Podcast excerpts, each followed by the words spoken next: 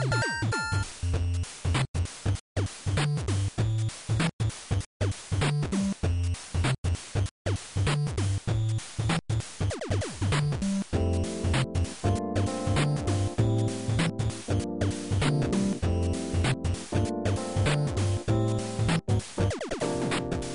い、ファミリーステーション番外編です。どうも、クリンクです。えー今回の番外編はですね、ファミリーステーションの第87回を収録した9月の6日の翌日、えー9月の7日だったと思うんですけども、えーその日に、えー大分にできてます、えボードゲームプレイスペースサイコロジストさんにお邪魔させていただいて、で、えそこでですね、え店長さんと、えそれと、まあ、自分がそのサイコロジストさんを知るきっかけになった、えーまあ、ポッドキャスト、えーネタアートラジオの、えーパーソナリティでいらっしゃる、えー、ごえじさんと、まあ、3人で、えーまあ、ゲーム、ボードゲームについて、ああだこうだ喋っていたり、まあなんか、昔こういうゲームありましたよねとか、えーこう子供の頃、なんかゲーム勝手にルール作って遊びましたよねみたいなそういう話とかを、えーさせていただいている模様を、えーまあ、放送させていただきます。えーそれと、えー終盤の方に登場する女性の声はですね、えーまあ、あの、自己紹介もしてはいたんですが、本名で名乗られているので、えそこはカットさせていただいて、え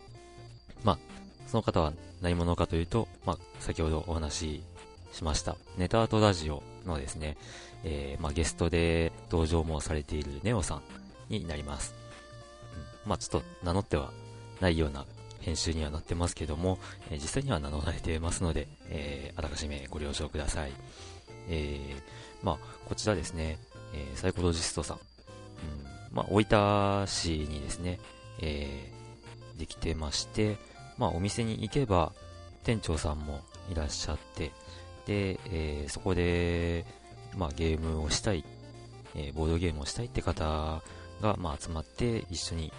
ゲームを楽しみましょうっていうそういうスペースですね、えーまあ、大分に大分県大分市に住んでいる方でしたらデパートの常盤と常盤会館の間の、えー、三々通りを、えー東に歩いて行っていただくと通りの左手に並んでるビルの4階に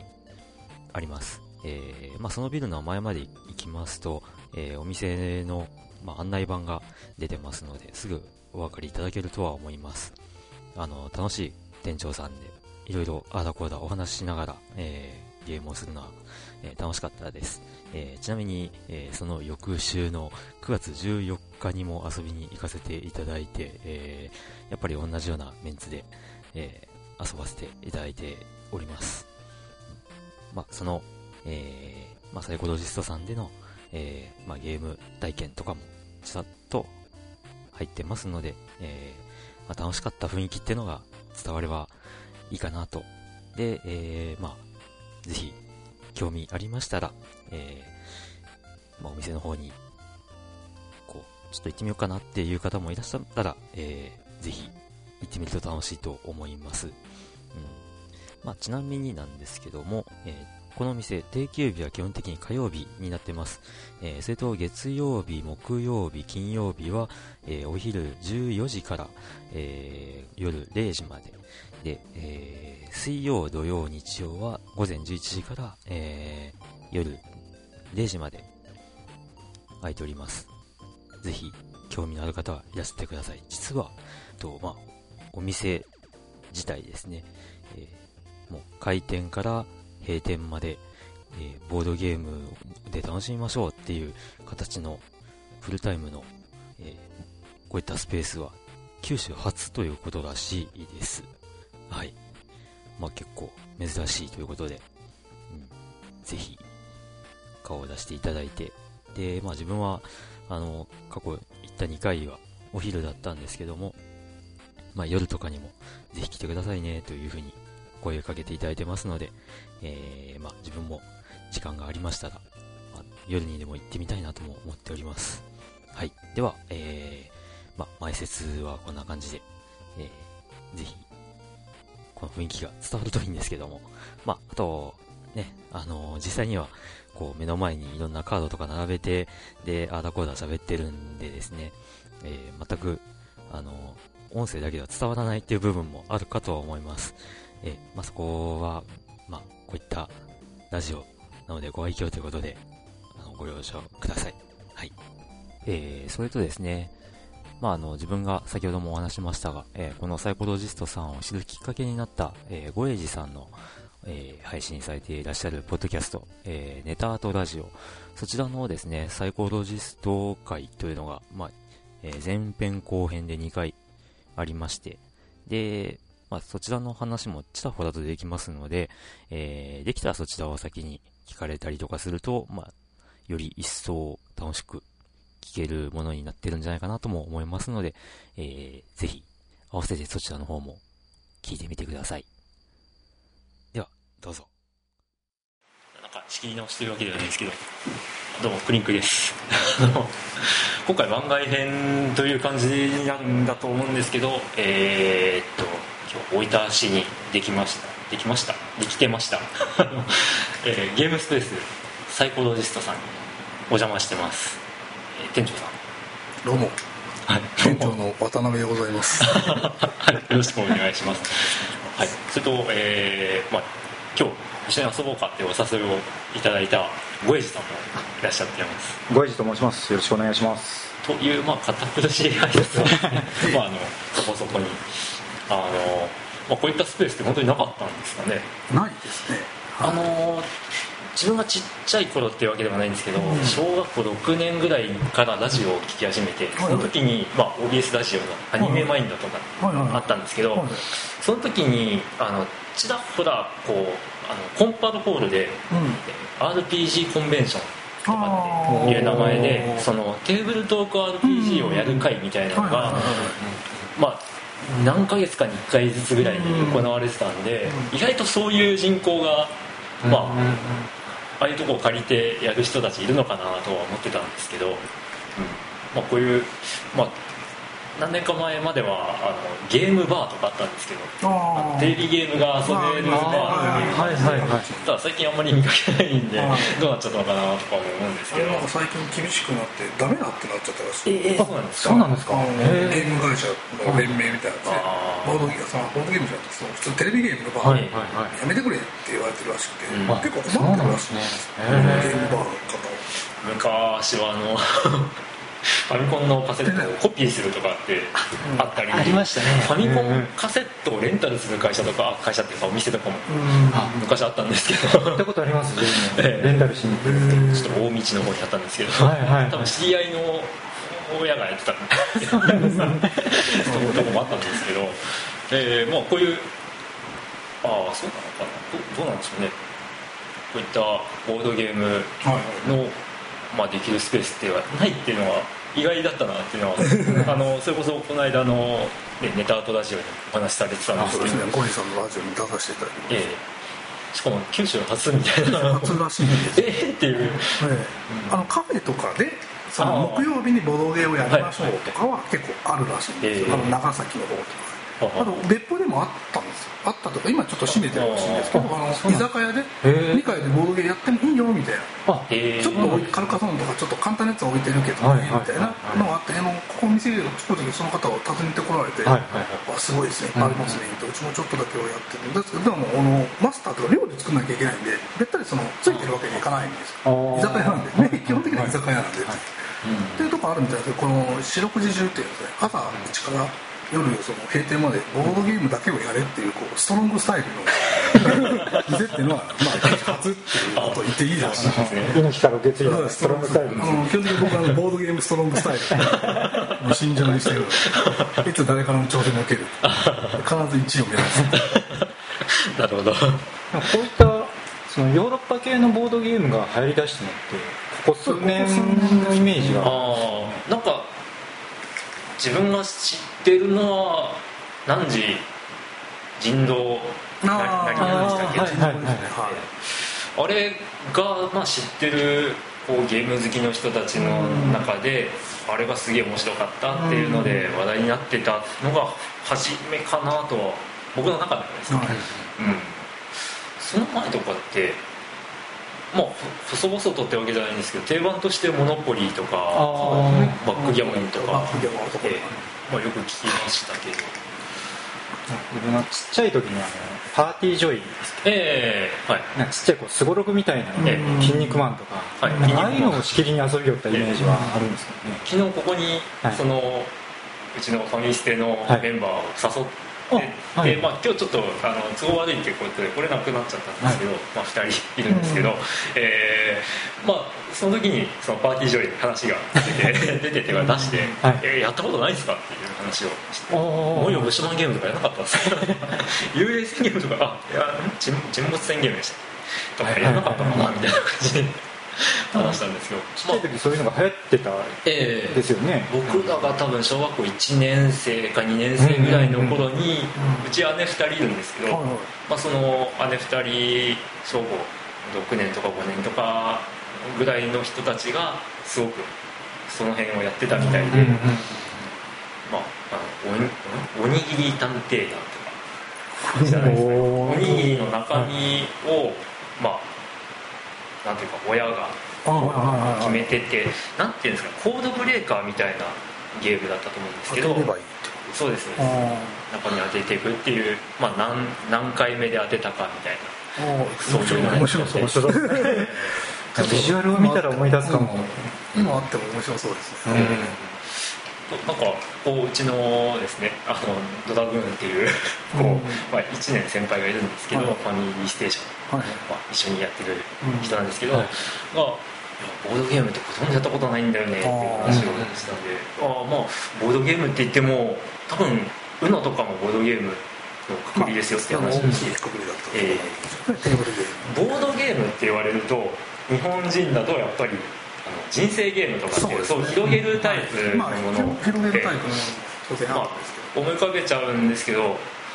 今言うボードゲームのボードってもしかしてテーブル的な意味なんですか？そうでもないんですか、ね、あ確かにカードだけのゲームとかサイコロを振りまくるとかもいろいろあるので確かにその大きいボード広、まあ、あれももう本当に2時間とかクラスのやつです。大きいボード広げるっていうことも、ね、がっつりもうこのゲームだけで2時間潰すぞっていう勢いになっちゃうんですけど。うんうんいやだから多分日本でもそのコンピューターゲームが一気に来る前っていうのはそういったゲームばっかりで結構やってたと思うんですけど、僕もその聞きかじりになるんですけど、話だとそのドイツとかの方は家族、はい、退勤時間とかめっちゃ決まってるんでもう5時になったら帰ると、はいはい、したことかと。仕事なんていう感じで帰って家族でどうするみたいな。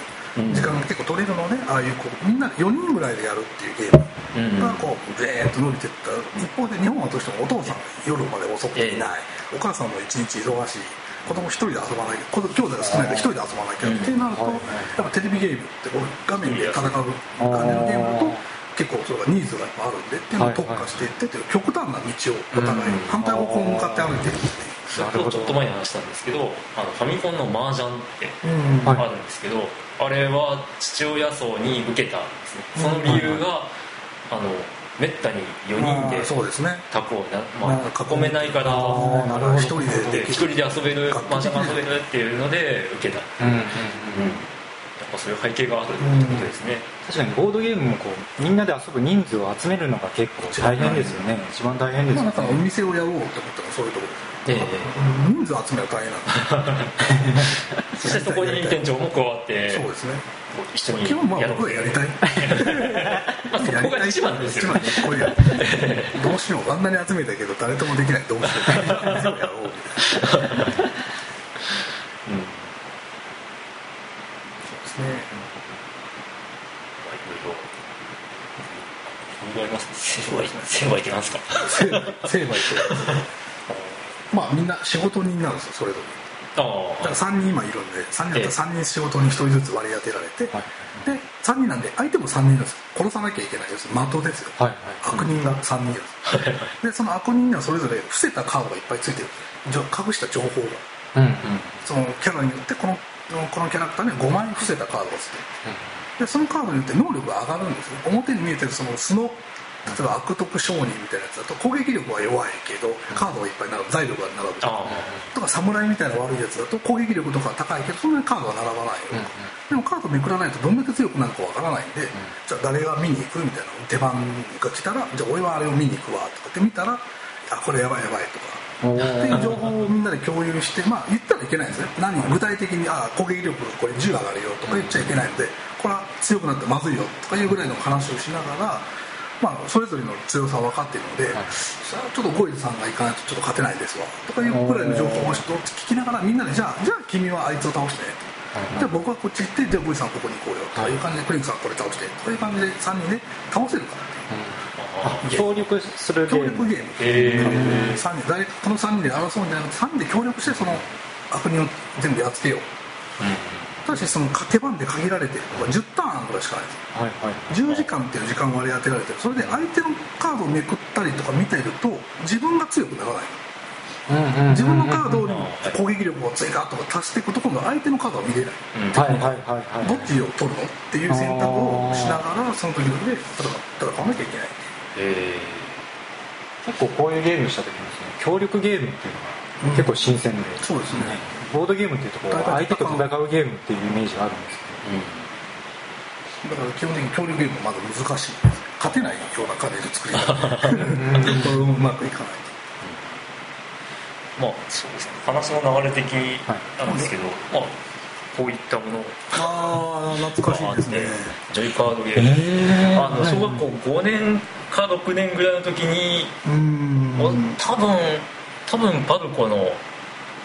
ポストホビーで発見して。それもお客さんに言われたんです。よ、え。ー、あの来たお客さん、昔パルコのねああいうのがあって今ないもんね動いたっつってこういうところで嬉しいですよ。なんかこの間小江さんが紹介していたあの別府のお店っていうのが多分リングテーさんですねおそらく雰囲気的に、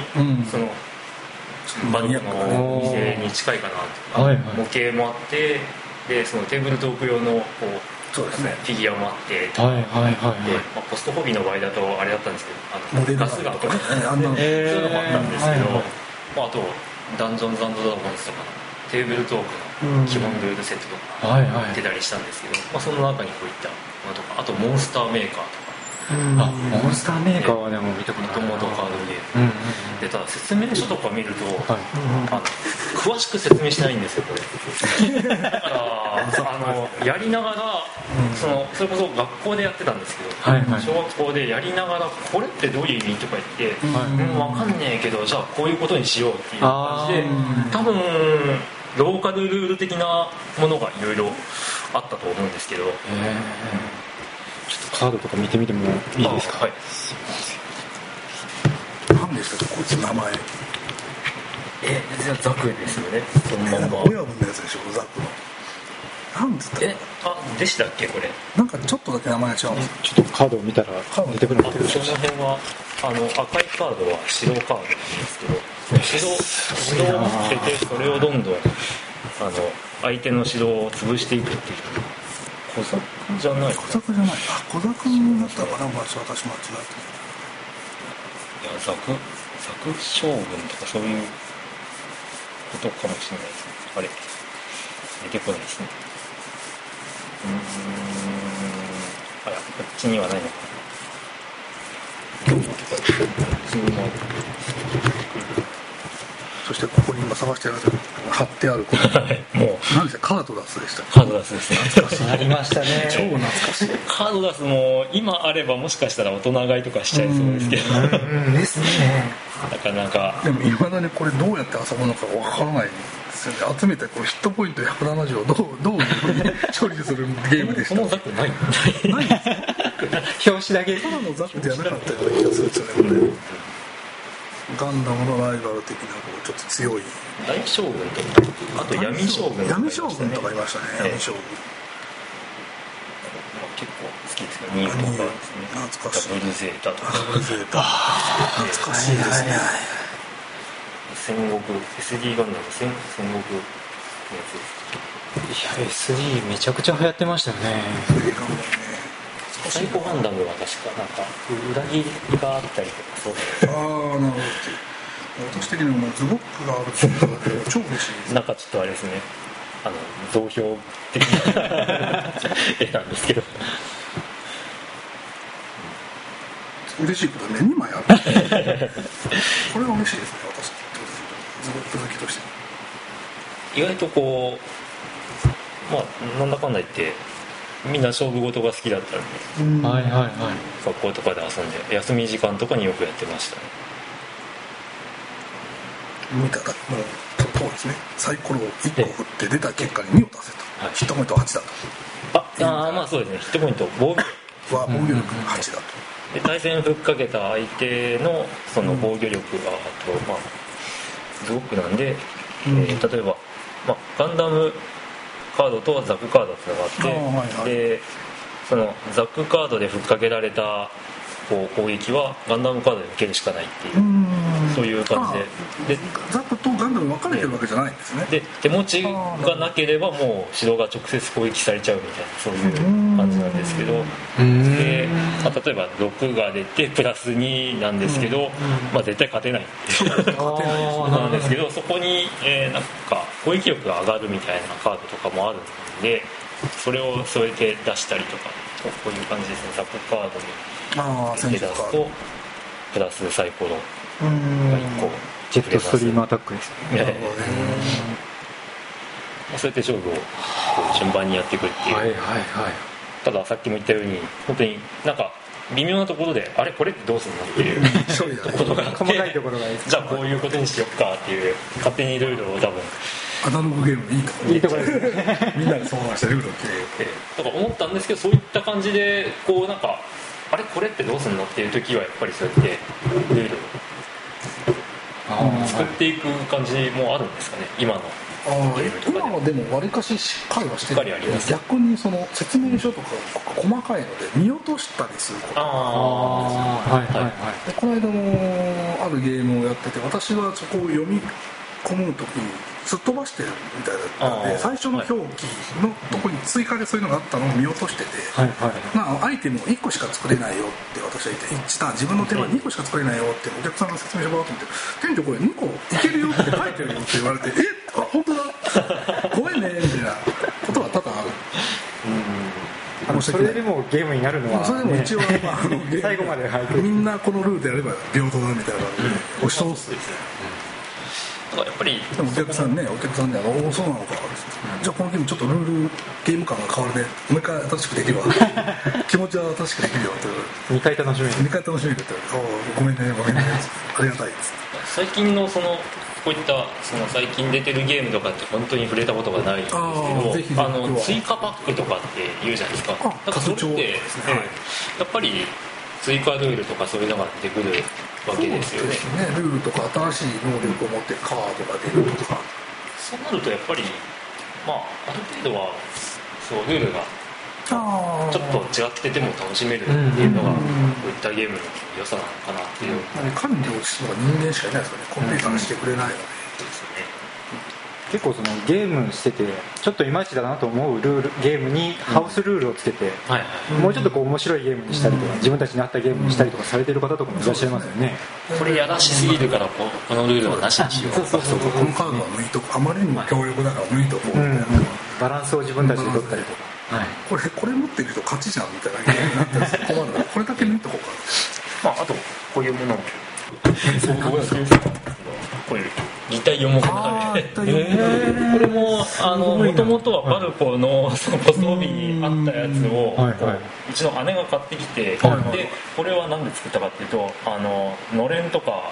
買ってきてそれに色つけてであの夏休みの工作としてうちの父親と一緒にまあ、ほほぼほぼ父親が作ったもんなんですけど自分で作られたんですなんですね、え。ー、あそんなのあるっていうことを知ってじゃあ作ろうか。でその後また中学校の休み時間で大流行、すごい。ブームがすごい。ブームことをやったりとかして。へえまあ、こういうのも、まあ、今のこうボードゲームとして言われるのかなとは思うんですけど、そうですねアブストラクトっていう類のゲームなんですかね。こういうパズル的な全部情報が公開されてて平等であとはもう頭の良さだけを競うみたいな感じ、こう将棋とか五目並べとかそっちの方に近い近い感じのゲームすごいですねこれこれが意外と面白くてあの立体的になってるんで縦横斜めそのそうですねこう斜めでも。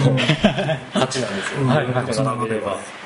で意外とこう柵をこう練ってるうちに、はいはい、いつの間にか縦4つ並んでたとか。そういうのでやられてたりとか、はいはいはいまあ、まさにでもこういう感じですよね。その今あるボードゲームでもこういうのあるし、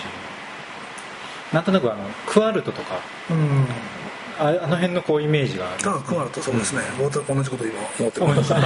クワルトとかだなと一応こういうこう五目並べ的なゲームが。あって、えー、うちには置いてないだって僕は苦手なんですよ。あ。あ五目並べプラス。五目並べに色で合わせるパターンと形で合わせるパターンと高さで合わせ高さでしたっけ？なんかなんかもう一つぐらいあるんですもう一つ三つぐらい要素うん、これを縦横斜めで考えるような感じで色と形ともう一つなんかをこう考えながら合わせていくっていう、えー、すごいですね。本当自作で作られてるちょっと触っていいですか？はい。どもこうバラバラバラってやって並べて、はいはい、順番にこう置いていくって感じ。ですこれがまあ意外とスポンとスポンと入っているのが面白かったです。あこれ本当ジャストですね。ジャストサイズですね。並べていくんですけど。斜めに。でもそういうでもここは今はなうん。高さをちょっとさっと進みましょうか、うん。これでも難しいですねファミリーステーションこれいただいたでしょ？ああそっか。そうです。あ2列ありがとうございますああそっか。うんまあこれはいはいはい。すごいですね。面白かったと難しいんですよね。はいはい。こう今こう置いたんですけどそうですね。ここう来るかなそう斜めがあると強くしとこうかなと思ったん。ですけど、うん、これを考えなかったとは思わずうんここに白が置かれるの怖かったですね、うん、怖かった爪が乗るともう4つ目リージュ3つ目だったら終わりだあ小石さんがうまくうん、ありがとうございます。えー、面白いですね。これでも本当すごいですね。こう手作りで作ってこんだけ遊べて。る、意外にねしあのラジオなので見えないかもしれない。しっかり作ってある。意外にこう使用に耐えうるこう感じなんで。意外とこうあれなんですよ。単純で作ってるんで板買ってきて、でこのまあ串みたいなの買ってきてそれに合いそうなのれんを買ってきてそれをばらすっていうばらして色つけるこれがのれんのこの横のあこ玉玉でしょ？玉の。ああはいはいはい。ジャラジャラ。はいはいはいはいこれでも手作りで作るっていうのがまたアナログゲームの一つの醍醐味というかもともとのものがあったんで作りやすかったんですけど、まあ、今最近こうちらほらとさっきもちらっと話してましたけどラリーのカードゲームができたらいいかなって思って考え中なんですけど、はい。はい、WRC とですね WRC まあいろんな要素が絡む競技なんで、うん、だからこうルールとしてもベーシックルールとかこうアドバンスルールとか、はいはいはい、そんな段階を踏んでいけば面白いのかなとも思うんですけど。ラリーってそのコースによっていろいろ違うし、うん、そのドライバーを誰にするかっていう選択もあるし、うんじゃあマシンをどうするかっていう選択もあるし。ですよねそこをあんまり複雑にしすぎると、はいはい、面白くないでしょうし管理もしにくいでしょうから。その辺のこうマネジメントをどうするかっていうところですよね。そこシンプルにまとめるのがドイツ人なんです。うまい。考えようなってい。うドイツゲームのシンプルさっていうのはびっくりしますよね。ぼんやり考えてるのは、コースカードみたいなのを 10,、10枚とかまあ例えばゴイさんは分かると思うん。ですけど、うん、国ごとにその特色があるんで、うん、まあ、開催地ごとにそのコースカードを10枚にするか12枚にするかみたいなのがあって、それをまあランダムでこう順番に並べてでそれぞれ通過するタイムみたいなのが決まっててでそのか持ってるカードとか、あとアクシデントカード的なものを引いて、まあ、ノーアクシデントとか、なんかこうあったりとかしたらそれに加算されたりうまくいったからマイナスしたりとかで、その1コース終わった時の合計のタイム、でそのコースのタイムを出してで、まあ、他の人がプレイし同じコースをやった時の、えー、合計タイムを競うみたいな。あなるほど。そういうなんかレースゲームを、はいはい、レースゲームっていうか、まあ、レースじゃないんですけど何って、まあ、1コース走るタイムアタック的なところが重要になるんで、そのタイムアタック的な要素で勝負するようなゲームができたら面白いかなとか、世界各地を回りながら、えー、うん、結構ボードゲームでレースゲームってあんまりイメージがない。というか、この間あのやらせていただいたやつで昔の名前で言うと「アベカエザル」っていうゲームらしいんですけど、はいはい今はメビウスさんとキュージェットっていうなんか近未来の浮いてる車。F0 みたいな。あのゲームだよっていうゲームで、はい。えー、手札があるんですね、はいはい、手札使うとそのコースが全部あの、まあ、普通にボードにコースがあるので、はい、それで手札使った分だけ進むと順番に最初の色が、はいただコースのレーンが3本あったり2本になったりするので、前に人がいるってスペースがなくて抜けないんですなので手元にあってカードで6出したけど前の人がいると6が使えなくなっちゃうと6捨てなきゃいけなくなっちゃう。んですで3周する間に1周はピットインしなきゃいけない、はいはい、しないとゴール状況を満たしてない、はいはいはい、でそこに入るとその間に抜かれたりして今度また前に行かれるのでまた手手を使ってカードを考えていかないと無駄なカードを切らなきゃいけなくなっちゃったりするって。いうあなるほどな。るほどゲームがやらせてもらって面白い。だから最初の場合だと、あの安倍カイサルっていうあのなんていうのレース、あの馬車のレース、ローマのなのであの3周する間に一回皇帝にがご挨拶しなさいと。いうのがピットインなそれはピットインなるほど。その時には安倍カイサルって言わんと悪いのにしないとダメだっていうのを、ピットインっていうのを置き換えて近未来のレースだよってそういう感じでしたね、はいはい、なんかこう前に前の手番がうまい具合に自分の前の進路を塞ぐ感じで止まってると、はい、え俺6を選んでたのにそれじゃあ4しか進めないってことは6使っちゃいけない。んですああ使える時しか使えない、うん、ちゃんとそのカードで止まれないとダメなのでああ6も進めるカードがダメなおじゃになっちゃったみたいなことして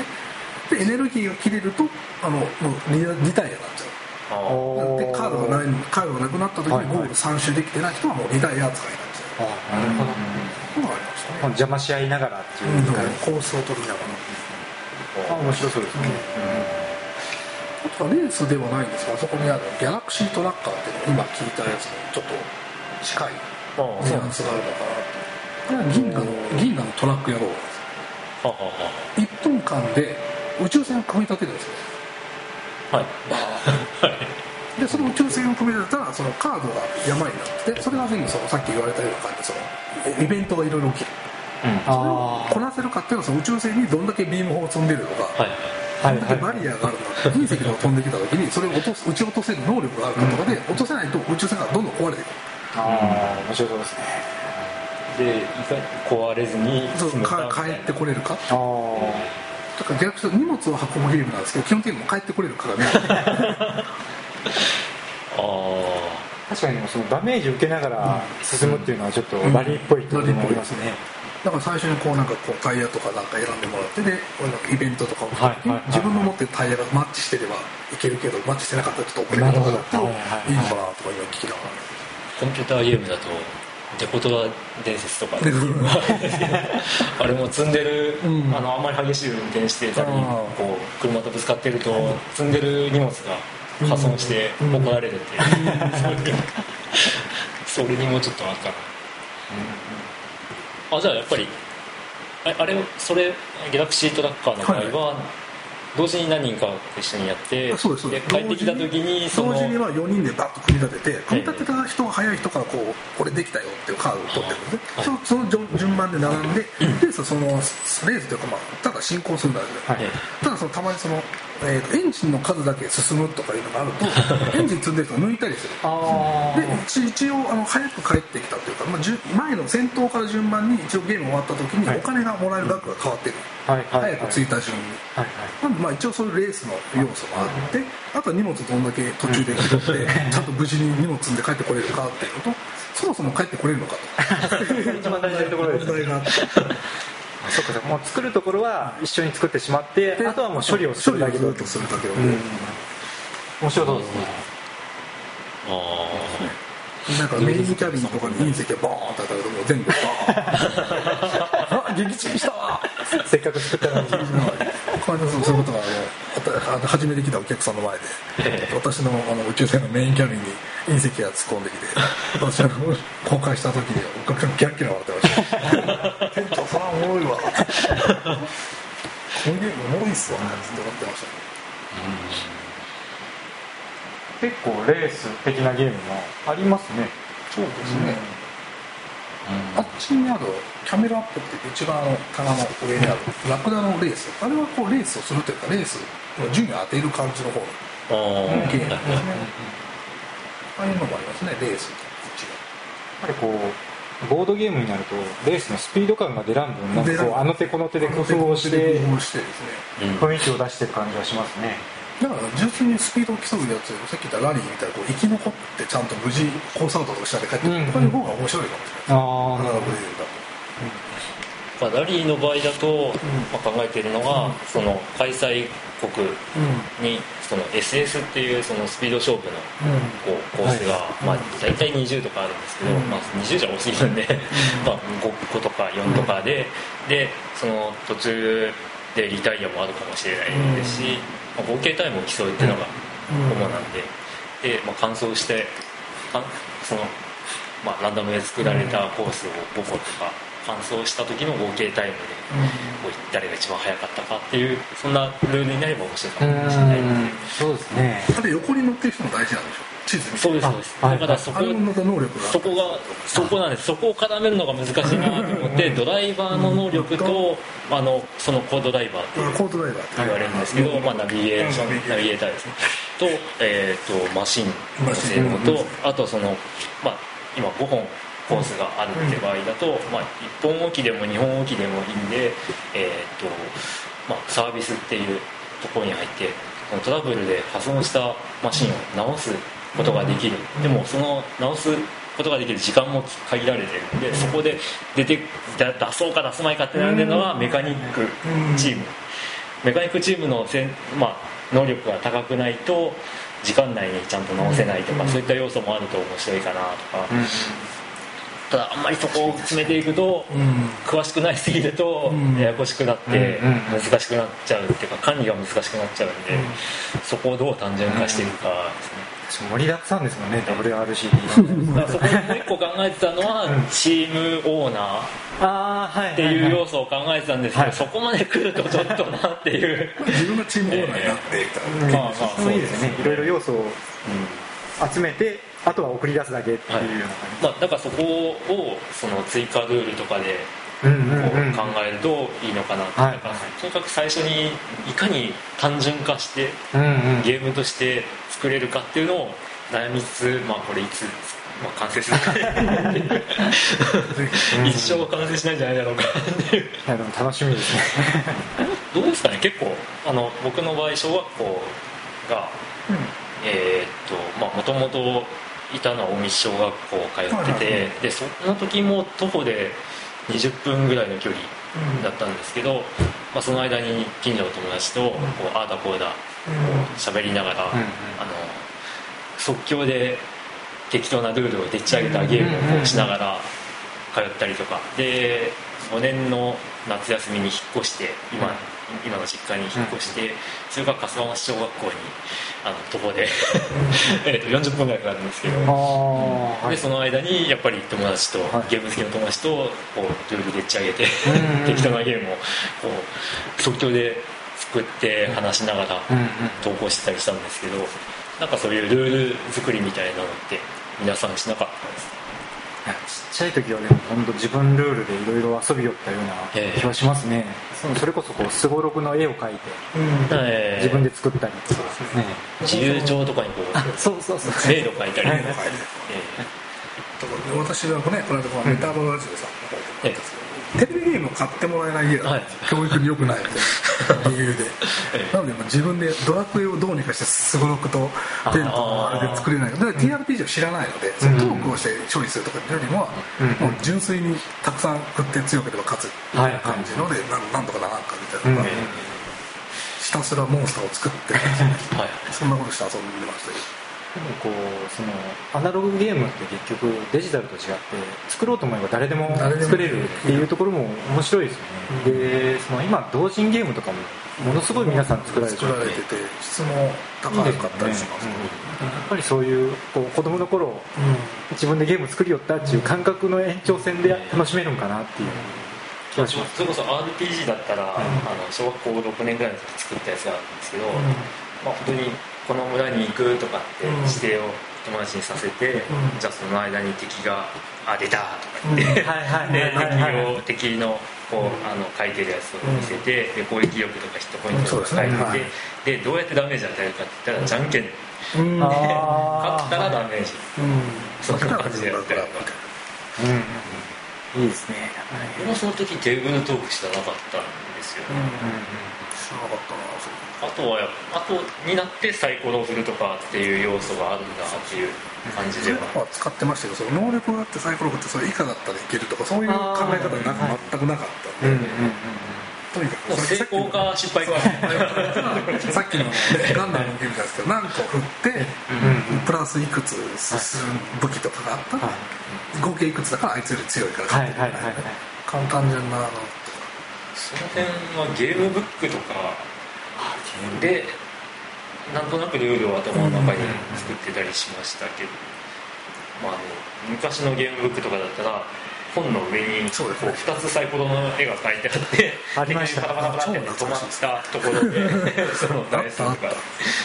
懐かしいですね。あった。なそういうの。はい。でまあ12に進めとか、はいはい、500に進めとか書いてあって。でまあやっぱりあれも真似して重長にこう縦横線書いて、番号振って。でなんか道がある右に行く左に行くで、こうなんか何番に進むとか作ってましたね。僕 学校の行き帰りでるゲームのなんとかはやってなかったです。僕はあの田舎なのでみんな2人と違って都会の人間じゃないんですよ行き帰りにまず1時間ぐらいかかるんで途中でも山みたいな状況なので、命をかけてました。寄り道をして、崖とかを今考えたらなんでそんなことをっていうような道を通って帰ってこれるかみたいな そういうので遊んでました、まあ、今考えたら何かあったらどうするんだろうと歩いてました。よくあるのはこう石をこう一つ決めてそれを蹴ってあの速攻とかに入らないように家まで追いかけて。いくとか。で一度ラジオで呼ばれて笑われちゃったんですけど、影影をいかに避けて車とかが結構そう。です間違って時にそれをこうあのまあ、後ろから来たら、うん、一時振り返って助走をつけて飛ばない。これ あしてましたね。してましたね。審判もいないから自分で判定するしかないですよ。ああとか言って。白線の上をずっと歩いていくとか、うん。いましたね。落ちたらしかしなすごい懐かしいな。まあ本当にその辺の延長だとは思うんですけど、はい、こういうアナログゲームっていうのは。店長さんなんかゲーム考えたりとかは？今今ですか？今。今。いろいろ考えますよね。面白考え。いろいろやってるので、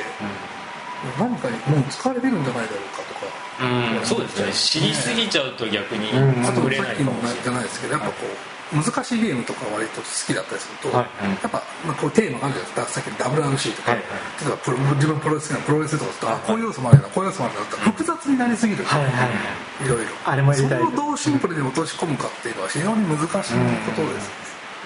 あれをまとめきれたら面白いなと、うん、でもあの要素も入れたい。この要素も入れたい。でもあれもあるしってなってると。ね、まあ、関節技が得意とか投げ技が得意とか打撃は得意シングルマッチも入れたいしシングルマッチも入れたいし。そこはあれかもしれないですね。その投げ技とかを、まあ、技カードから送った時に攻撃力が出るんで、あの投げ技が得意な人はプラス2とか。そういうまあ簡単にやればいいのかもしれない。です、団体対抗戦もしたくなりますね。どうやったら負けを決める？マイクパフォーマンス。とかスリーカウントどう？するマイクパフォーマンス。勝ったのですアナログゲームのスリーカウントって難しそうな感じしますねこれこれは返せるのか返せないのか分からない。そうですよね、いやでもそのプロレスゲームってあんまり聞かないですね。あんまり。というか聞いたことがないですね、やっぱ格闘ゲームとかしにくいらしいですね。やっぱこういうゲームとか。ただうちの常連さんの方常連さんとか最近ちょっと今ご無沙汰なんですけど来られる方で、はい、その大学の時に、まあ、サークルはそのまあ、何でも遊びましょうっていうさ、はい、特に何サークルってわけじゃないけど、はい、人を集めるっていうか集まってきて暇だとかないと困るので、なんか先輩がいっぱいボードゲームを置いてたらしい、はい、なんでみんながそれにハマってほぼ半分ボードゲーム部みたいな感じになっちゃったところがあるらしくて、その人はその、まあ、みんなでその全然別にボードゲームこだわってないので格闘あの何ですか格闘ゲームっていうんですか、はい、普通のあのストリートファイターじゃないバージョンファイター、うん、バージョンファイターとかをそのゲーセンでやったりとか、はい、友達のその家でそのテレビでやるとかいう時に、後輩が入ってきて、よく分かんないです、バージョンファイター。どうやって勝てばいいとかっていうのが分からないんででその人たちは全部あのバーチャルファイターカードゲームしたらしいです私は格あの格闘そのゲーム詳しくないんでよく言ってることは聞いたことなんでよくわからないですけどあの何フレームとかあるでしょ、ええ、あえて、はい、こっちの方がパンチが速い、うん、この技の方が速い。速いけどあっちの方が後で出しても何フレーム差で速いからこっちが当たるみたいな。のカードを出していって、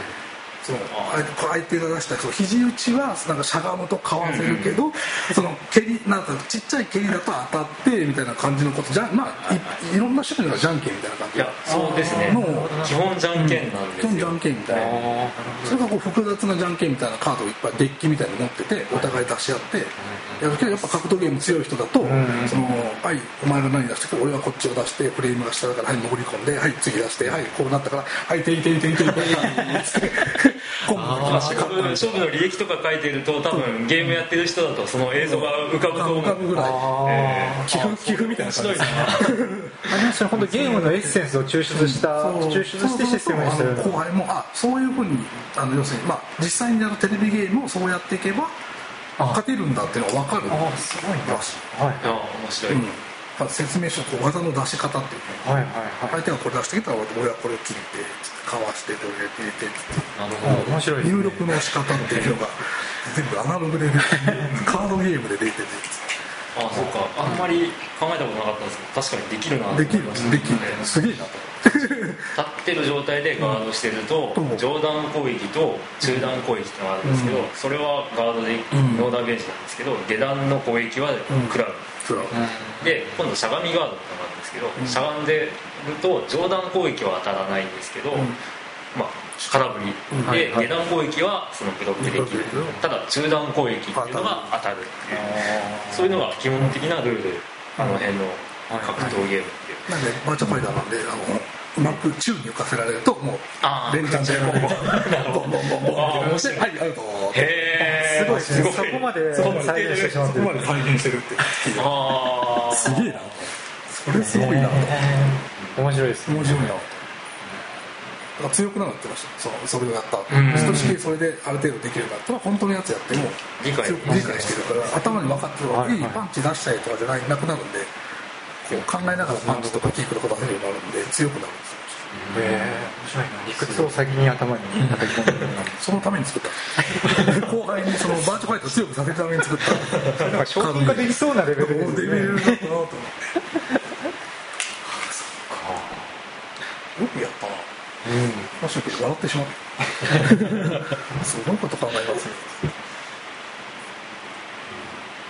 今今店長さんが一番面白いって思ったりまあまだやってないとかそういうのもあるかもしれないですけどやった中でとか。難しいな。結構ですねあの私の気分で変わるんですよねあの基本的に昔はその下にあるような重たい1回で2時間ぐらいかかってテーマがガツッとあるようなそれこそ WRC とかでも2時間かかっていいと思うんですけど、もうみんながそれをやるんだって やってたのがっつりボードかなんかがあって全部あのこの、はい。とかマシンのボードとか自分個人ボードがあってタイヤをこうはめてるとか、でも全然あるけどここ壊れたから外すとか。外すとか。まあそういう感じの重たいゲーム好きだったんですけど、まあ、お店を始めたりゲーム化し始めたからちっちゃい箱のゲームって人数が意外に必要なんです。よ下のゲームは大体2から4とか多い、はいはい、上のゲームは3から6とか多いんで、うん、ちっちゃいゲームあんまりやったことなかったんですけどここで結構人数が集まるようになってちっちゃいちっちゃいの面白いなみたいな、はい、一回今ちっちゃいのブームっていうのが夏に私の プチブームがあったちっちゃい小箱面白いのブームがもうあれですね。カードだけでカードだけで遊ぶタイプ。大体カード560枚とか100枚程度でゲームになるうん。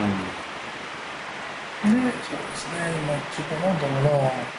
まあ新しく入ってきた中で私がっていうのはキングズホーリーってやつですねこれこのゲーム押しております王の鍛冶屋っていうゲームなんですけどサイコロを青ほど振るサイコロを振ってサイコロが大量にあるんです。サイコロが大量サイコロサイコロが入ってるんですああすげえこだけで。これでこれが金属のサイコロとかですね。結局、まあ、緑とか赤とかその宝石とかサイコロにその全部そのランクが高級なダイスから安いダイスで結局こういうのを作るんですはいはいはい。黒いダイスでこの目以上出せ、ああでこれを作るともらえるっていう89番目で難しいっていう。うん。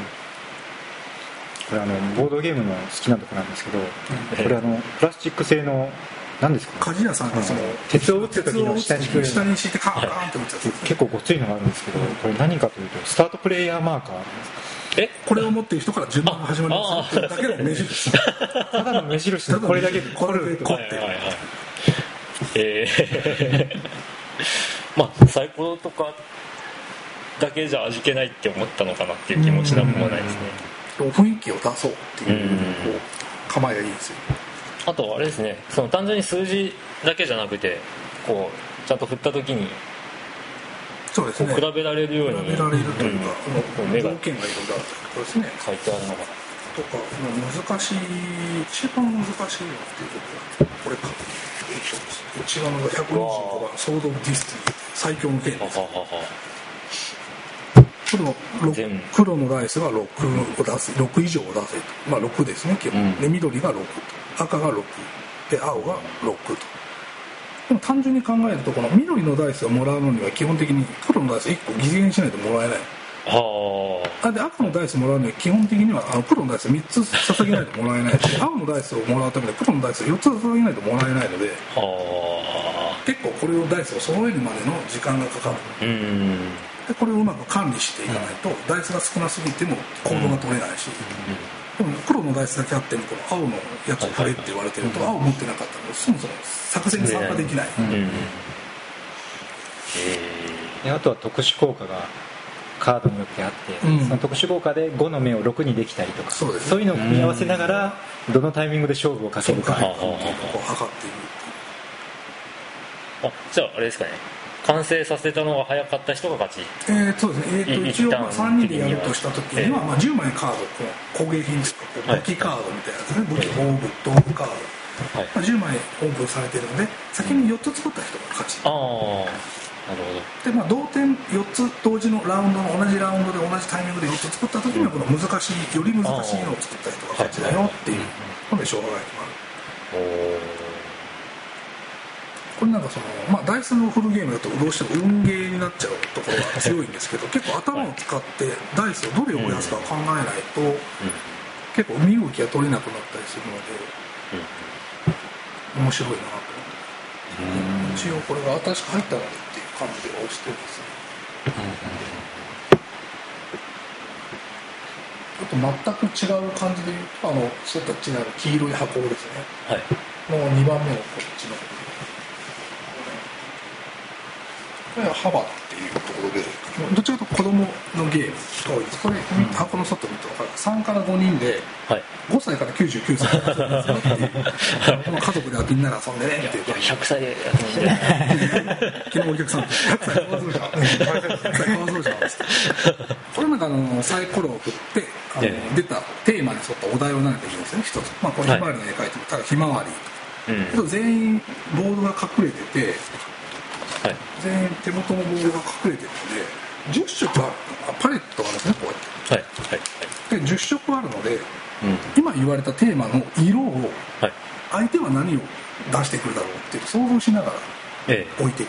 ええ、でみんなで一斉にオープンして自分と同じ人がいた数だけ進めるっていう、はいはい、だから感性をこうすり合わせていく感じのゲーム、うんうん、例えばそのこれだけ色がある中で像っていうお題が出た時に、どの色で像を表現するか、はい。あこれあれですかね。この間話されてた。ああそうです。あそっかそっか結構のた落ち回ってですね。あの俺だけなんか人とずれてるみたいな。とかの簡単なの出した時外れた時はでかい。大概と、うん、例えば鶏とかひまわりとかいうひまわりとか出ると、みんな重い3色パンが出るんですけど大体2色までは決めれるんですけど、うん、1色決まんなかったりするパターンが結構多くてそこで1個ずつ差がでできたりとか、あともうどうしても簡単なやつをみんな外す。さっきで言うと昨日も出たんですけどそのあのザクって言ってるやつが出てでみんな何を想像するかなっていうところでみんな大体赤と緑が置くんですよ、はいはいはい、最後の1個何やろうってみんな悩んでて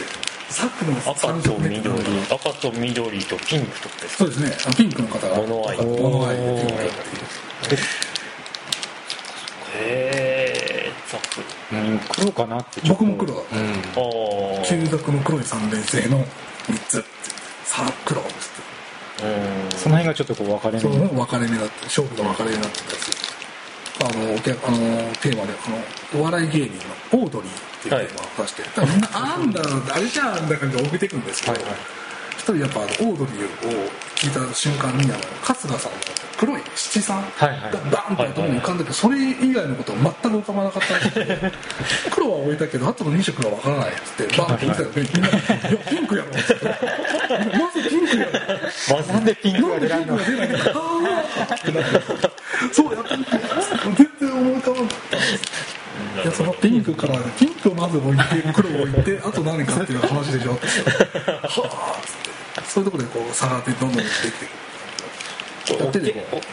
なんか想像がつかないって場合でもなんか置か置いた方がいい。3つ置かなきゃいけない。3つは置かなきゃいけないんで。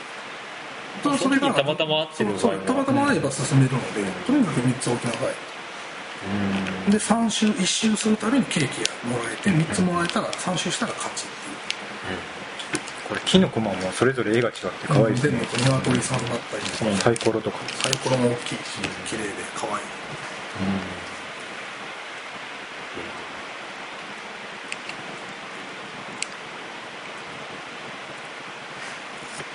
いろいろありますね。いろんなパターンありますね。今のところお客さんに受けがすごくいいとかっていうのは。すごくいい。これも昨日、ええ、大人が5人ぐらいでてめちゃめちゃよかった、盛り上がって盛り上がってええっつってパスタいやいやいやいやな何やろうどのパスタやろ全然思い浮かないパスタって言われたけどあどどの系かなスマホで出てるんですか？わけじゃないですか？スマートフォンとか。買えるぞってことあアプリがあるみたいですね APP って書いてあるなんかそのうなんですかね分かんないですけどいやアップル APP ストアで、まあ、この辺の2つのゲームぐらいは出してるっていうんじゃないですかああなるほど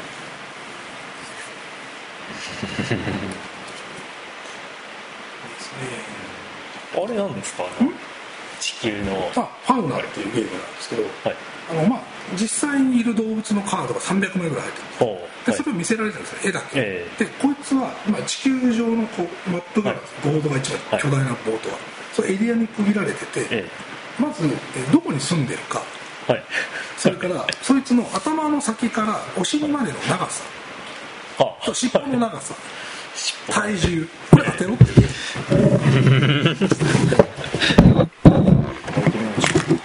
なかなかなかなかややこしそうですけど。名前だけはよく聞いたことがあるんですけど見るの。尻尾の？長さ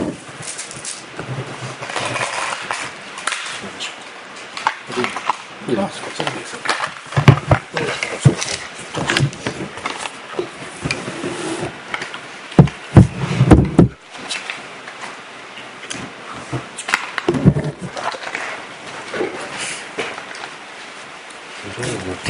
こういうふうにこういうふうに見せられる。んですね、はいはい、それと,、えーと、このあの地図。地図ですね。あマップしてみましょうどこに生息してるかって話ですね。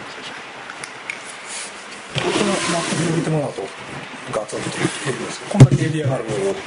白い点線で区切られてるか海で区切られてるこんだけエリアがあるので、はい、こういうまあまあ見た感じまあポンと楽だなの分かりやすいんですけど、まあ、13生息地13これです、うん、ドイツ語なんですけど13生息地があるのでどれか好きなだけ自分の駒が6個持ってるので置いていいよ。とここが頭からお尻までの長さ書いてるので、うん、あこれ重さ重さが書いてるので、うん、えー、重さを。から頭からお尻までの長さ。と尻尾の長さ。これにこう置いて置くわけですね。キューブを自分のこの色のキューブ、でジャストすると、えー、ここに書いてあると。得点が入ると。はいはいはい例えば、えーとまあ、重さとか体重とかだったら、えー、ヒットすれば7点、でニアピン1個ずれとかだと3点入るよと、で生息地だった場合はこれが13生息地なので、まあ、比較的簡単なので9から16生息地を当てろっていうやつで、ヒットすれば4点、ニアピンなら、えー、1点。なので今極端な話と 1, 1しか生息地こんだけのエリアで1個しかいないよっていうやつは、ピッとすれば12点入る。そういうのもあるんだ。一応黒面とあの緑面があって黒面の方がなんだそれっていう疑問が出てくる見たことねえよこれが生息地が一つです。誰誰これ誰ですか？誰ですか？わかります？かこうやるといいですねこういう感じこういう感じでああなるほどちょっとちょっとやってうまくできてるねどう思いますか？プチ生息地これ？なんかネズミみたいな感じですよね。そうですね。ちょっとモフモフっとした感じ。モフモフしてますね。1多いんですよね。1?1? 1? なんとなくイメージとしては毛が生えてるんでちょっとお二人にですねサイコロのサイコロじゃキューブを配りましたので、これで置いてもらうで一応先手を決めていただいて、はいはい、順番に置くと、うん。はいはい、先に生息地置かれたからじゃあ俺は体重の方これだと思って置い。てみると、はい、あそこ置かれたみたいな。ちょっと一回置いたところ相手が置いたところは置けない。ない、ああなるほど。はいはい。じゃあじゃんけんだけする。最初はグーじゃんけんぽんはい、じゃあ先に先に？先に？こいつのこいつの何を先に取る。かえーっとうん。うん。えメーター？メーター？場所とメーター？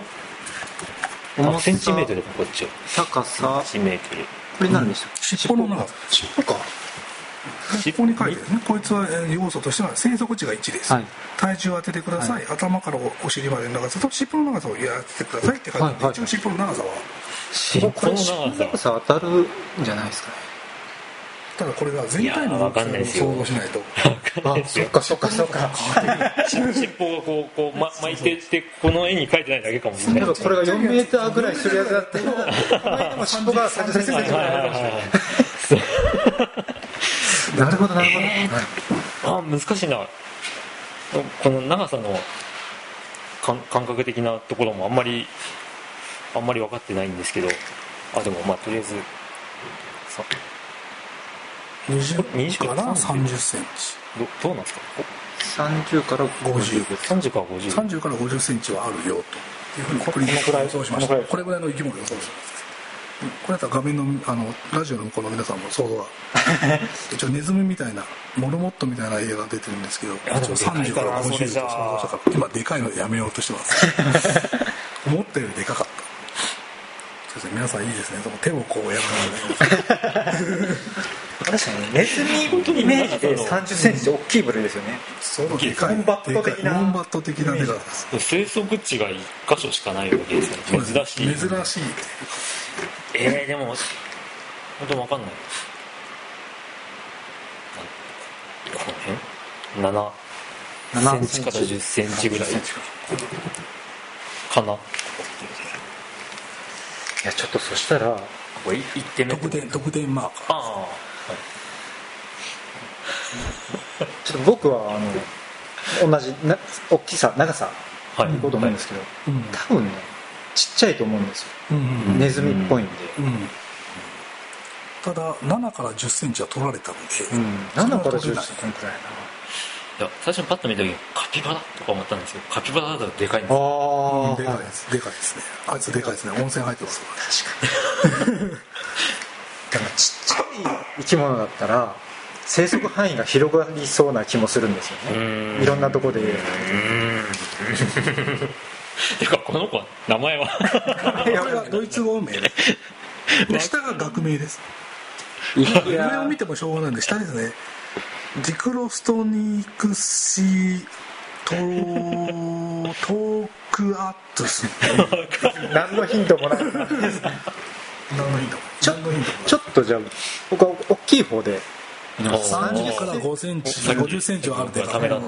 ちょっとウォンバット的なイメージ。なイメージとなるとあと置くべきは、えーと、尻尾の長さか体重か住むところ、うんうん、で住むところはいくつも置いていいです、うんうんうん、駒がある限り。ただし外れた分は回収されるので、うん、ああなるほど。これあれですね。体の大きさをイメージしたら、うん、ちょっと重さと尻尾の長さはある程度こう絞られてくる感じがしますね。ただそれがその大きさを外してると全部が外れる。そうですね大きさはこれやけど安全性を考えてちょっとちっちゃいイメージでもその重さの方はいっとこうとか散らす方法もある。散らす方法もある多分そうすると電話ないだから生き物の重さって分かんないですね。だからお客さんこうやるしああ皆さんが今こうやられたんでしょ、うん、今度こうやるこれはこれは頭でこの声で僕はあの子供が今9キロなんで。9キロ。こう。やると9キロ。これが9キロ。か、9キロか。でしょ80センチ。で9キロなんですよ子供。30から50センチでの生き物でこう思った時一体じゃあどれぐらい？果物とかはピンとこないんですよね。ピンとこないですね。へええー、分からない。分からない。分からないんで。20から 50g から50グラム。30から50あ違う。7センチから10センチの大きさで20から50グラムの重さの生き物だというふうに今クリンクさんは想像しております。いやでも本当にもね全然分かんない。重みの。100g のハンバーグ。肉の塊筋肉のでもあれも持たないですもんね手で。食べるけど。空気はできますよペッタンペッタンで料理もしないんで全然グラムとか思い浮かばない。30から50で、うん、多分ね今そうそう子供が9キロなんで、うん、もうちょっと軽いイメージで5キロから1 0キロ。5キロから1 0キロ抑えました、うん、あとは尻尾の長さと住むところを、まあ、あのもう分かんなかったらこれ以上置かないっていうのがあるんです。次の置きたいのがコマ残しとく、はいはい、生息地が気になる、うん、1ハビタうん。えー、どこだろうかな。やっぱりこう南に住む生き物と北に住む生き物でうん。なんかあるのかなええー、わかんないけど。わかんないけど。うん。絵の感じ、はいですね。あでも本当は動物は分かんないですかね。ネズミですよね。灰色のネズミみたいな感じですね、であの首の後ろ部分にこう白い白い輪っかみたいなのが入っている。ペンギンとかでもね赤道直下にいるペンギンもいます。からね、えー、顔だけ見ているとなんかこうラッコみたいな感じに見えなくないような感じのネズミですね、そうですよね。ネズミっていうとネズミ。そこそこあったかいのかな。どうも自分はあのウォンバットのイメージがずっと水上、うん、ウォンバットって言ったらオーストラリアとか。オーストラリアだけでも12345個とタスマニアがああそうか。そうか。そっか。さあどうりって感じですね。確かにタスマニアンデビル的なイメージはないこともないな。そうか。意外とそういった考えすると珍しい動物はそのところしかいないようなこともありえますよね、うん、ガラパゴスとかもありますし、うん、確かにこう島で、うん、あんまり他の土地と交流がないような、そこだっていうのもあるかもしれないですね。ああそうか。じゃあちょっと勝負 タスマニアタスマニア島にタスマニア島にいるクリンクさんがタスマニア島にいる20から 50g で中大きさが大体7から1 0センチの生き物だというふうに想像しています、うん、いや自分も結構あったかいとこかなっていうイメージがあったんでちょっとこの辺のうん。あこんにちは。こんにちは。お疲れ様です。ちょっとラジオあいやあんまり気にしないでくださいじゃあここにマレーシア。マレーシア。あそれ海ですね、なのでノースオーストラリア。あそっかなるほど。じゃあこの辺にノースオーストラリア。はい。で皆さん尻尾はどうしましょう？尻尾いきましょう尻尾な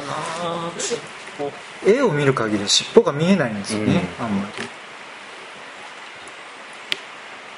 り。うん。うん。1センチか2センチ。取られましたね。30センチだとじゃあ2センチから3センチ。ということで皆さん置かれましたのでじゃあ、はい、私から発表していきたい、はい、お願いします。はいいきます。まず、えー、重さ。はい。重さ。どんどん。軽い。55から112グラムの生き物でございましたので、えー、この時点で青は回収されます。はい、取られるんです、ニアピンなので3点入りますね。だから3のところに赤を3のところに置いてください。はいはいはいはい。おと、えー、長さですね。11から17なのでここです。ということで青は点が入ります回収されます。で赤が、えーと、3点入ります。やっぱちっちゃい方か、はい、で尻尾の長さが1センチから、うん、えー、2.5センチなんで2人ともこれは2人とも7点ずつ。入ります7点青が7点と赤が13かな、はい。じゃ住んでるところを置きます。住んでるところ？これが？全然違いそうだ。ああロッシア極東極東の。ロシア寒いところとかああいうところにいる生き物でございましたということですね。ちょっとこうどういう生き物？だこいつは。こいつはそれ以上のヒントはない。写真で見てみたいですよね 本物を。ということで2人はこの勝負に限って言うと、えー、コリンクさんが13点を取って、ゴイツさんが7点と。なるほど。とか出るわけではなく、もうその絵で。絵だけです。絵だけで。絵だけです。えー、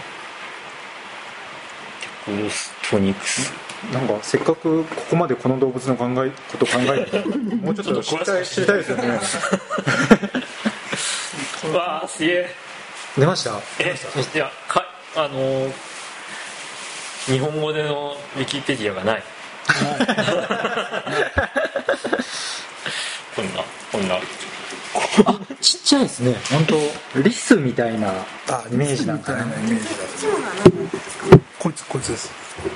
それを見たんですけど、ね、うん、そいつそれの情報はないです。これだけこの絵だけ見てあのウィキペディアとかで検索しようと思ったらあの日本語がなくて。マニアック 何だったかがよくわからない。ちっ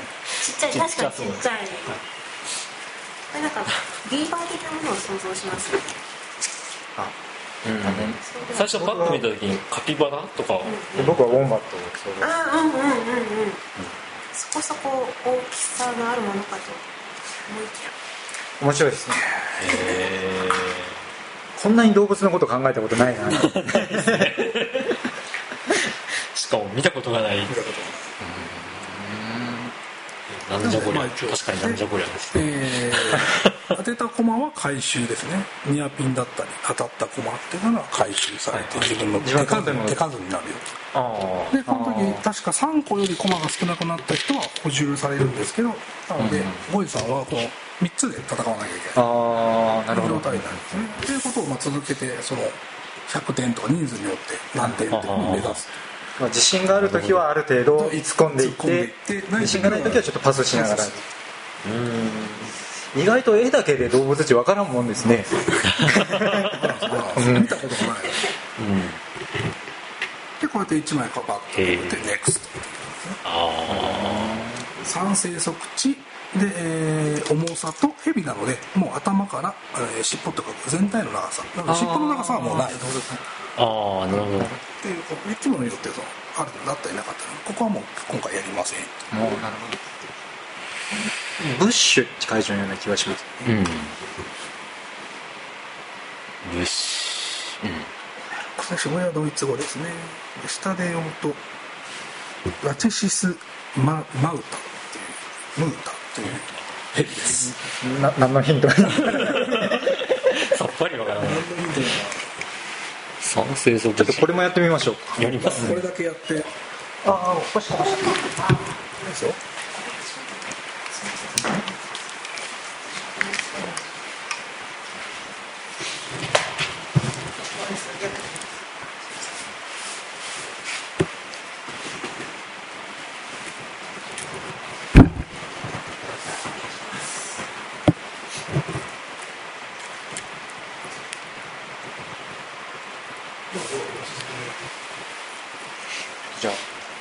どどうぞ何何ですかこれヘビですね、うん、普通のヘビの絵ですけどサイズのイメージが全然わかないですよね。全然わかない。どのくらい長いか。うん。あすみません。生息地が3つとか。ああそうですね3生息地でえー、まあ、でかい蛇なのかちっちゃい蛇なのかというので全く話が変わってくる、うん、まあ、蛇ってどこにでもいそうな感じはしますけどね。うん。うん。長さで。このこの辺？1から2メーター級と。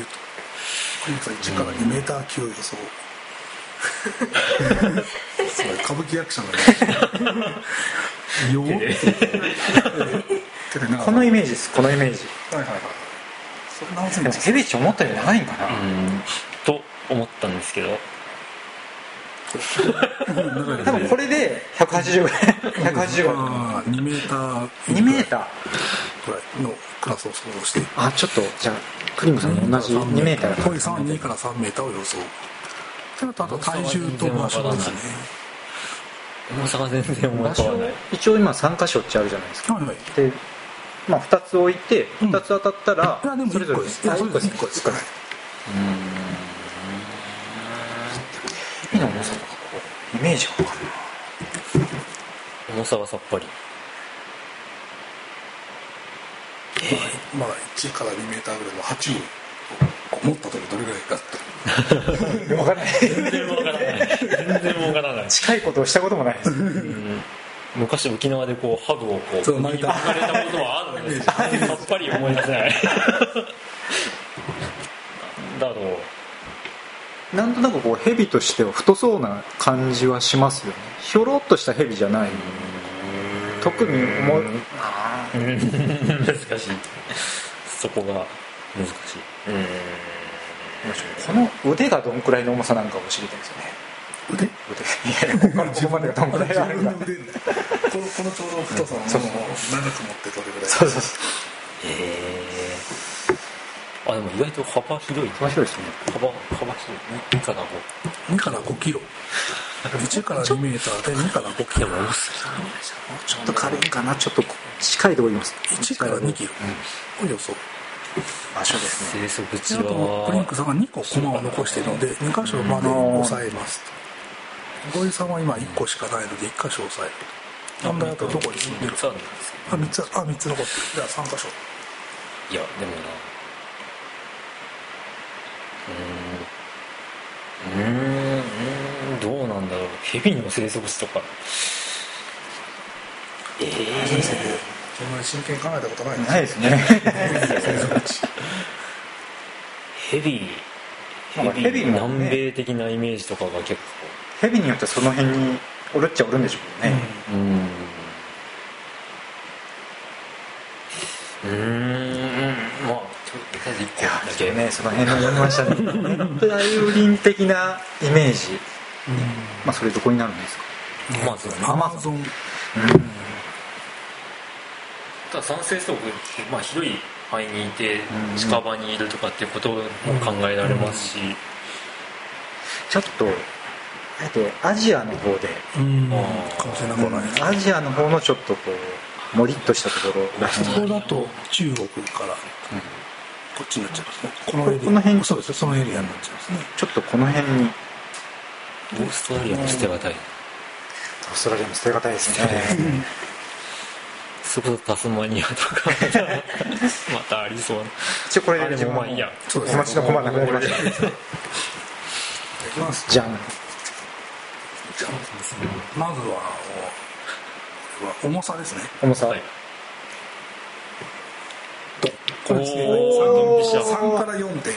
ドンピシャなので赤が7ポイント入ります。何なんああ20で青はニアピンなので、えー、3ポイント入ります。ドンピシャですレングスですが長さ長さがも結構いいところに。いや全然想像ドンおお長さは、はいはいはい。えー、2.5メーターから3.2メーターです。結構長いですね。結構長いですね。なので青が7点入りますね。ありがとうございます。はい。で赤には入らないあ今ニアピンか。ニアピンですね。三点入ります3点。でどこに住んでるかですが、はい、3つ置きます。きます、これドーン。ドン。ドン。ああさっきちょっと予想した通りだった南米の生き物でした。で酸性底地でヒットしたので8点赤入ってるんですね。31.1って2匹の勝負ではこういうことになるんですね。あれですね。一生懸命考えればなんとか近くまでは行くもん ですね意外とただあの蛇の絵が実はこう極端に小さく描かれてるっていう場合もあるでしょうし、縮尺はさあのね比率は変わらないでしょうけど、大体同じよは同じ画面のサイズになってるこれがこうアフリカ像とかボンと書かれてたら、うんうん。まあなんとなくあこれこれ小さく書かれすぎですよみたいな感じになりそうですけど、でも今出た2つは ネズミ系とヘビさっぱりっていう確かにアフリカ像って言われてもどんくらいの長さでうん。どんくらいの重さかってイメージするのもまたそれはそれで難しいですよね。まあそうですね。考えたこともあんまりないんじゃないですかねえ面白い。カエルだったりとかカエル。かこれ見たことあるけどどこにいるかとか。アルマジロああなるほど。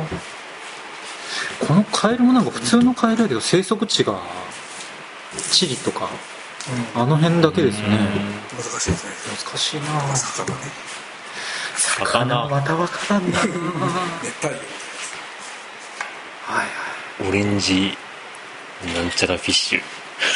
オレンジ。それはヒントにならないやつですねオレンジなの お前を見れば。お前を見れば。色は聞かれてないってえー、面白いですね。面白いこれはファウナっていうゲームですねまあこんだけ。的なゲームこんだけあるので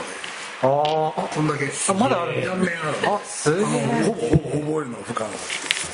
あ同じヘビでもヘビとかもあるちっちゃいけどこれ意外と1メートル前後。であー。ちょっとちっちゃめ。ちょっとちっちゃいあ面白いな。これもっとちっちゃい。あ本当ですね。1メートルない感1じメートルないこれは東南アジア系のヘビ同じやつですね。そういえばその覚えちゃうと面白くない系といえばあ一通り分かったらですね。あれですよね。なんかあのカードを引いてその絵から何が起きたかを当てるっていう。50のあ黒い物語。はいはいはいはい。そんなタイトルだったかと思うんですけど。なんかあの公式サイトとかにも、はい。こんなカードがありますっていう例が載ってるんですけど、はいはいはい、ただそれは製品には入ってないらしいんですよ、はいはい、もう答え知っちゃうと面白くないかなっていうことらしいんですけど。ど、はいはい、50だったらかなり奇抜な内容みたいなんで あの一回やったら覚えちゃう覚えそうですね。そうなると忘れちゃいそうです。あ忘れなさそうですけど。これは 分かんないですね。忘れます。忘れます。これカード何枚ある？300ぐらいあるような話だったような気がする。300種類種類が入ってる180の裏表の360種類おお以上ほどな。シマウマとかもどこにおるんか違う人っすねこのこの博士の測り方。無無理無理。雑ですよね。雑すごい超雑に扱ってるあ、うん、そうですね、うんうん、日本語版も出てる。あそうなんですね、はい、ただ日本語版だとあのここは和名になってるのであアフリカなんとか。サイトはいはいはいもうアフリカだねこれドイツ語なのでさっぱり情報にならない。はいはい。あとなると。日本語だとここも日本になってるんで地図と動物の名前とか覚えてできるお子さんとか多分おすすめ。いいですよね。一応10歳からですよとなってます。もうちょっと低くても多分動物好きな子は覚えちゃうぐらいやっちゃうんで。やるでしょうね。そのかあの海外外国語版と日本語版をセットで持ってると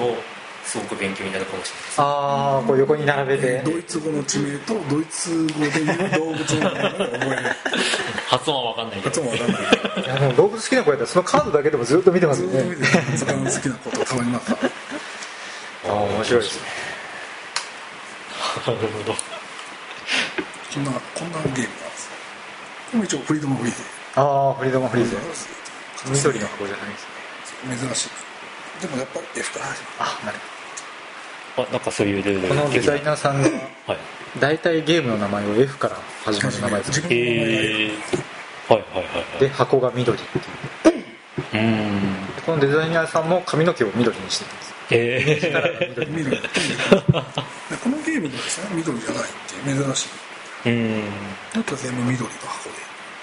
うん。えー、ただ奇抜なゲームがこの間ニタートラジオさんだって言いましたけどこの間あのうちテレビ番組が来た時も、女性アナウンサーが、やたら食いついてたやたらとや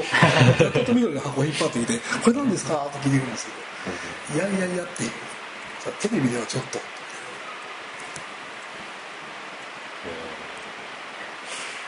ここまでは何をされてたんですか？あそういうことずっとゲームの話。ずっと話をしてました。なんかこういうこういうゲームありましたよねって話とか、まあ、ルールとか考えなかったですかっていう話とかしてました、うん、あのクリンクさん、はい、あ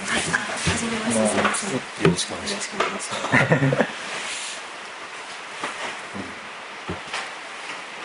結構でもこんだけゲームがあるんで楽しいですよね。実際ゲームまあテレビゲームばっかりですけど最近、ゲーム好きで、はい、でもう本当になんかそのテレビゲーム系のポッドキャストをやってた人たちとかが、次々にそのどうもこういうボードゲームにやっちゃってるんですよね、今、で大阪とか東京の人は割と定期的に集まって、はい、なんか1ヶ月に1回のゲーム会みたいな感じでやってるんですけど、はい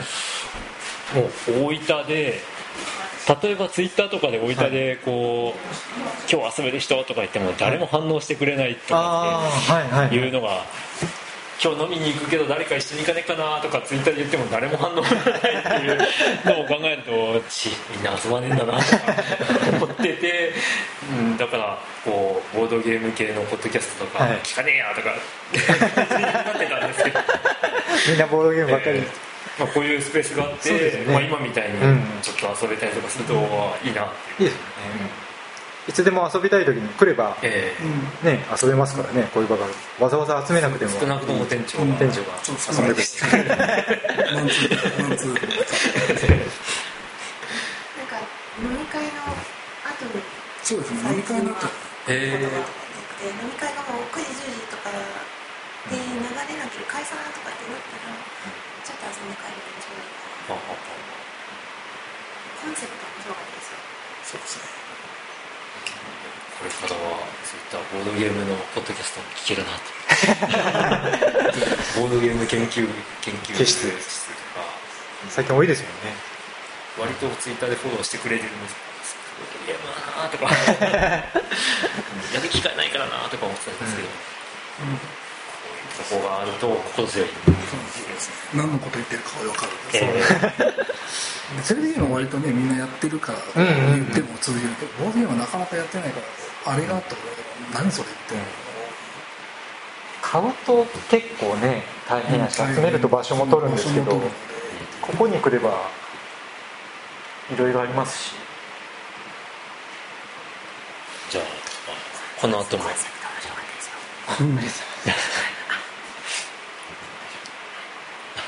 小学校とかだったと思うんですけど、まあ、よくあの暇つぶし的な感じにレクリエーションの時間とかに 5W1H とかってありました。なんかああいうのでこうあの1曲のジャンルを決めてあの歌の歌詞をぶち上げるっていうゲームとかも面白いかもしれないとか。歌ってなんかなんとなくこうパートが決まってるからそこでこう地名とか程度のざっくりしたこう歌詞があってそこに地名は誰が考えてとかっていうのを一緒にやってつなぐと面白い歌詞ができるとかっていうのをもうルールとしてやると面白いかもしれないっていう。そう紙ペンゲームちょっっとやりたいのがあるんです。私は。そう私はやってみたいです。私は。っていうゲーム。辞書。辞書が辞書は別だ。辞書は何でもいいんで例えば僕がテーマをちょっと中でものを思いつくんです、はい、私はなんとかできます。ああ自分が私が思い浮かべたものが携帯だとしたら、はい。私は常に人の身近にいますみたいなああなるほどなるほどなるほど。で最初に分かった人は私はお話とかと絡みますか？ああ私の人は、あなた友達で今度この人を仲間になって私は地図が地図が出ます、ああそれで言ってずっと言ってくる言っててだんだん増えてて最後分からない人が出たら終わりなのかああなるほどなるほど。でもたまにその分かって携帯だって、分かってるつもりが携帯だつもりで私は食べることができないと言うと、えー、あなた友達あるとまた戻るあなるほどなるほどえ違うああなんかシンプルで面白そうですねこれ6人ぐらいでやってみたいで残り1人にならないと答えが出てこないそう残り1人になった時にその人はもうダメダメそれってあのこう割と仲間と思ってたのが最後に明かされた時にあ違ったみたいな。ありますね片言であの最初は日本語で普通に言うけど仲間認定されたら自分の片言じゃないですか。でもとんちんかなこと言って違ってると「ああ割れた友達ありますよ」なるほどね。それは紙とペンのゲームなんだボードとか使わない。デコレーションでじゃあこの後もいろいろ楽しませていただきます、はい、今日は神社よろしくお願いします